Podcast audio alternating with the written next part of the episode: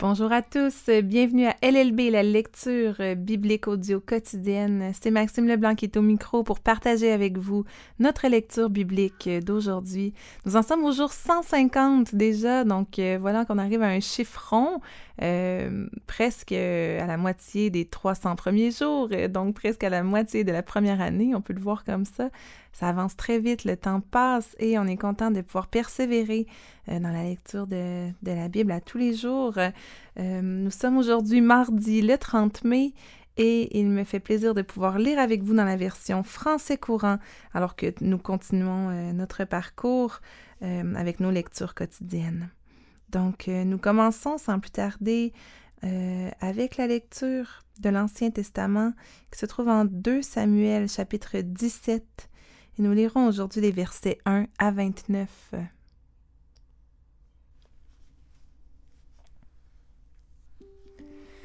Peu après, Ahitophel dit à Absalom Permets-moi de choisir douze mille hommes et de me lancer à la poursuite de David cette nuit même.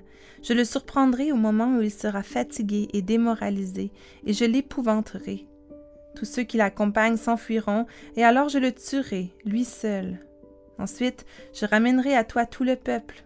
En effet, dès que l'homme dont tu veux te débarrasser sera mort, tout le peuple reviendra à toi et vivra en paix. Cette proposition parut judicieuse à Absalom et à tous les anciens d'Israël. Cependant, Absalom ordonna qu'on appelle également Ushaï, l'archite, et qu'il nous donne son avis. Quand Ushaï arriva, Absalom lui dit ce qu'Aïtophel avait proposé, puis il lui demanda Devons-nous exécuter son plan Sinon, fais-nous une autre proposition. Ushaï répondit à Absalom Cette fois-ci, le conseil donné par Ahitophel n'est pas le meilleur. Tu connais bien ton père et ses hommes. Ce sont tous de vaillants soldats. Ils sont exaspérés comme une ours qui aurait perdu son petit dans la campagne.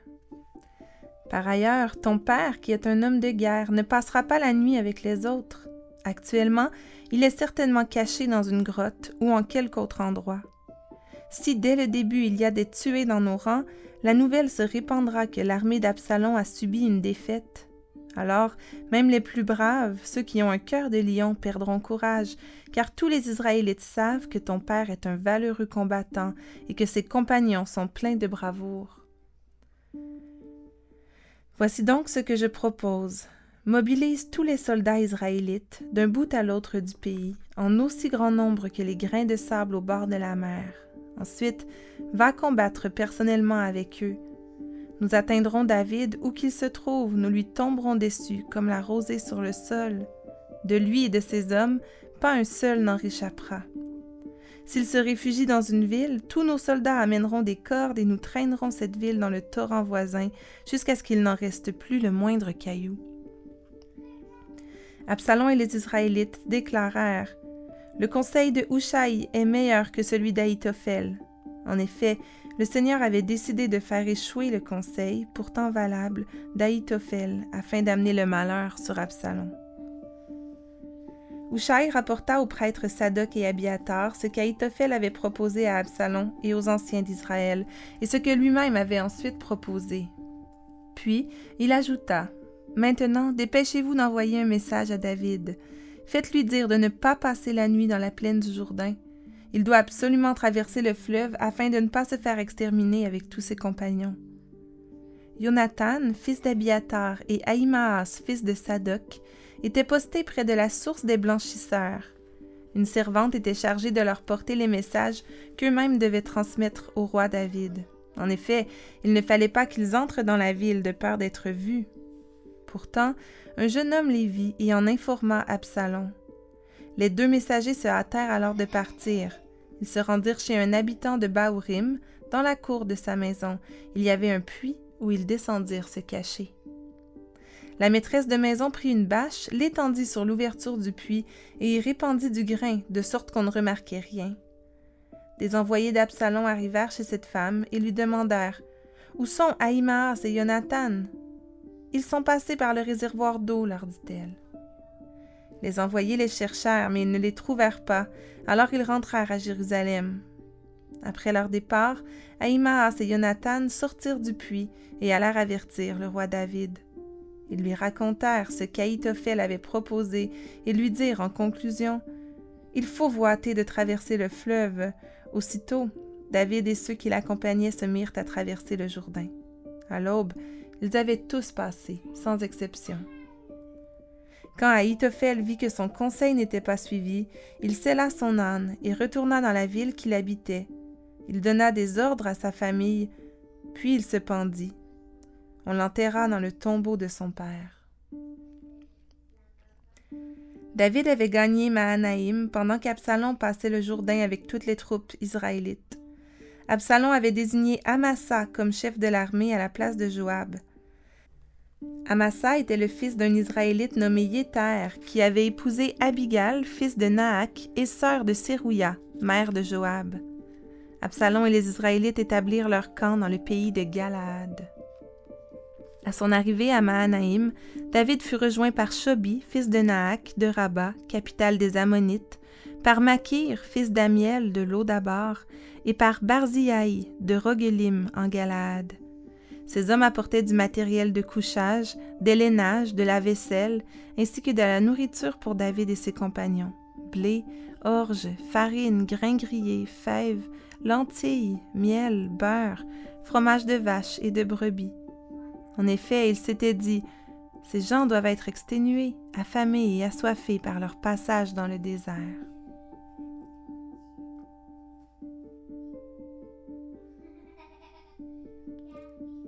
Nous enchaînons avec la lecture de notre psaume qui est toujours le psaume 119, dont nous lirons ce matin les versets 129 à 144.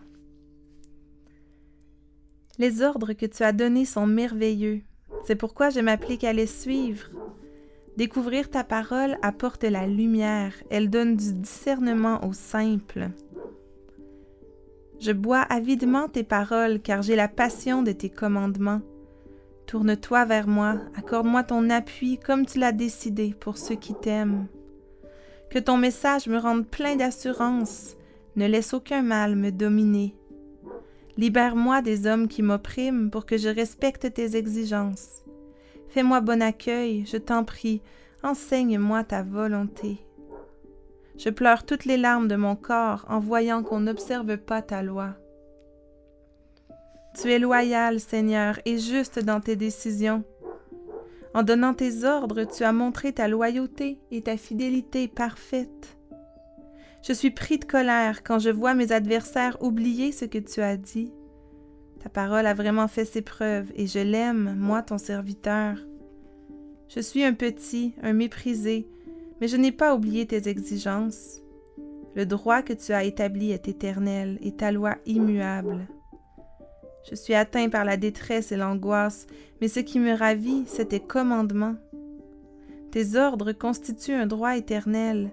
Fais-les-moi comprendre, et je revivrai.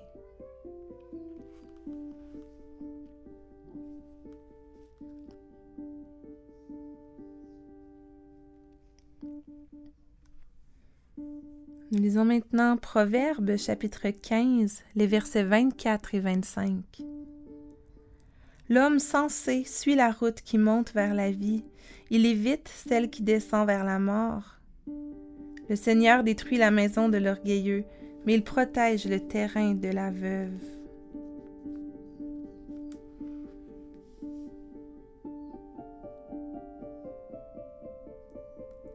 Et nous terminons déjà notre lecture d'aujourd'hui avec le dernier texte du Nouveau Testament, en l'évangile de Luc, chapitre 23, nous lirons à partir du verset 44. Nous continuerons jusqu'au chapitre 24, le verset 12. Il était environ midi quand le soleil cessa de briller. L'obscurité se fit sur tout le pays et dura jusqu'à trois heures de l'après-midi. Le rideau suspendu dans le temple se déchira par le milieu Jésus s'écria d'une voix forte, Père, je remets mon esprit entre tes mains. Après avoir dit ces mots, il mourut. Le capitaine romain vit ce qui était arrivé. Il loua Dieu et dit, Certainement, cet homme était innocent. Tous ceux qui étaient venus en foule assister à ce spectacle virent ce qui était arrivé. Alors ils s'en retournèrent en se frappant la poitrine de tristesse. Tous les amis de Jésus, ainsi que les femmes qui l'avaient accompagné depuis la Galilée, se tenaient à distance pour regarder ce qui se passait. Il y avait un homme appelé Joseph qui était de la localité juive d'Arimathée. Cet homme était bon et juste et espérait la venue du royaume de Dieu. Il était membre du Conseil supérieur, mais n'avait pas approuvé ce que les autres conseillers avaient décidé et fait. Il alla trouver Pilate et lui demanda le corps de Jésus. Puis il descendit le corps de la croix, l'enveloppa dans un drap de lin et le déposa dans un tombeau qui avait été creusé dans le roc, un tombeau dans lequel on n'avait jamais mis personne. C'était vendredi et le sabbat allait commencer. Les femmes qui avaient accompagné Jésus depuis la Galilée vinrent avec Joseph.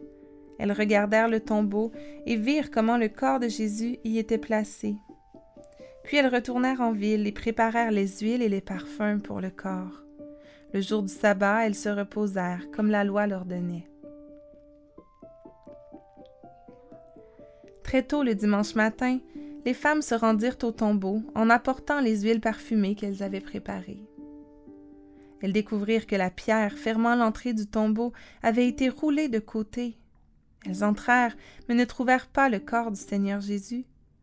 Elles ne savaient qu'en penser lorsque deux hommes aux vêtements brillants leur apparurent. Comme elles étaient saisies de crainte et tenaient leur visage baissé vers la terre, ces hommes leur dirent Pourquoi cherchez-vous parmi les morts celui qui est vivant? Il n'est pas ici, mais il est revenu de la mort à la vie. Rappelez-vous ce qu'il vous a dit lorsqu'il était encore en Galilée. Il faut que le Fils de l'homme soit livré à des pécheurs, qu'il soit cloué sur une croix et qu'il se relève de la mort le troisième jour. Elles se rappelèrent alors les paroles de Jésus. Elles quittèrent le tombeau et allèrent raconter tout cela aux onze et à tous les autres disciples. C'était Marie de Magdala, Jeanne et Marie, mère de Jacques. Les autres femmes qui étaient avec elles firent le même récit aux apôtres, mais ceux-ci pensèrent que ce qu'elles racontaient était absurde, et ils ne les crurent pas. Cependant, Pierre se leva et courut au tombeau. Il se baissa et ne vit que les bandes de lin. Puis il retourna chez lui, très étonné de ce qui s'était passé.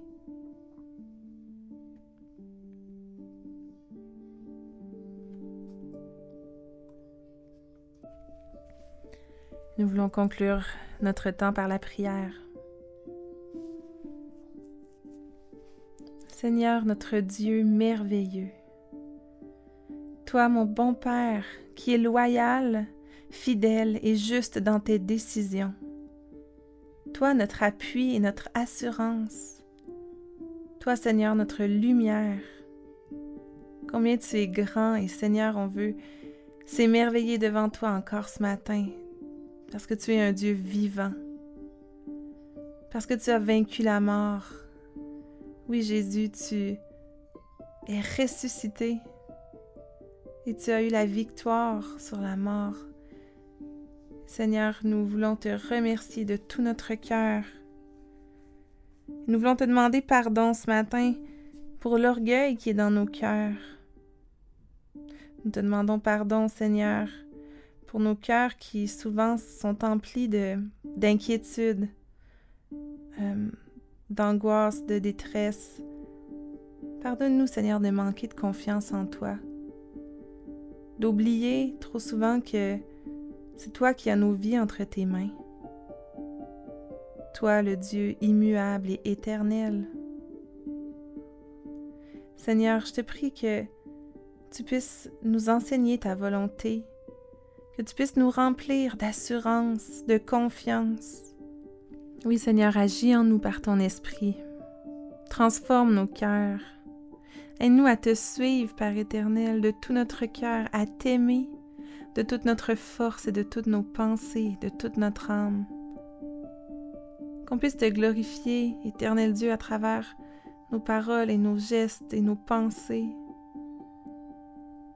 Oui, Seigneur, euh, accomplis en nous ce que tu veux faire. Transforme-nous à ton image, à l'image de Jésus, ton Fils, lui, homme parfait. Et c'est dans le nom précieux de Jésus qu'on te demande toutes ces choses ce matin. Amen.